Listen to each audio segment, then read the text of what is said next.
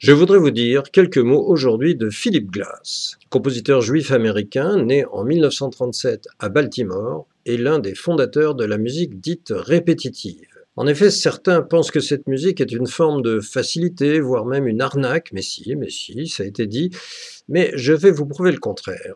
Philip Glass, excellent pianiste, a fait de solides études musicales à la Juilliard School de New York et avec des compositeurs de renom comme Darius Milhaud ou avec la pédagogue de légende Nadia Boulanger à Paris, ce qui l'a conduit à écrire un grand nombre d'œuvres, dont pas moins d'une trentaine d'opéras.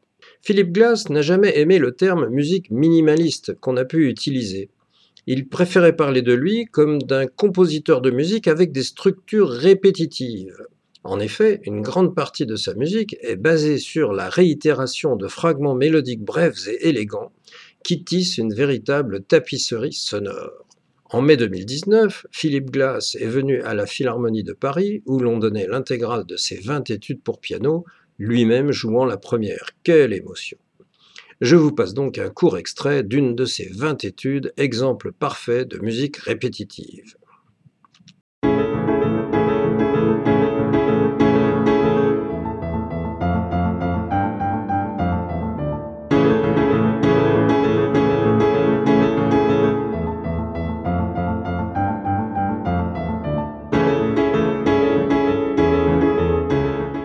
Une chose très intéressante, c'est que si Philip Glass est considéré à juste titre comme l'un des fondateurs de cette musique, avec Steve Reich par exemple, il faut bien admettre que l'on trouve des exemples de répétition bien plus tôt dans la musique, il y a même très longtemps, même si le procédé était évidemment très différent.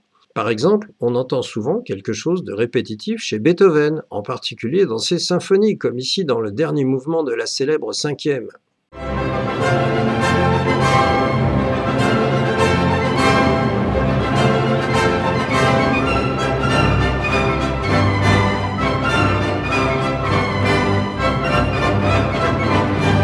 Mais pour revenir à Glass, c'est maintenant quelques secondes de son opéra Akhenaton que je vais vous faire entendre pour conclure.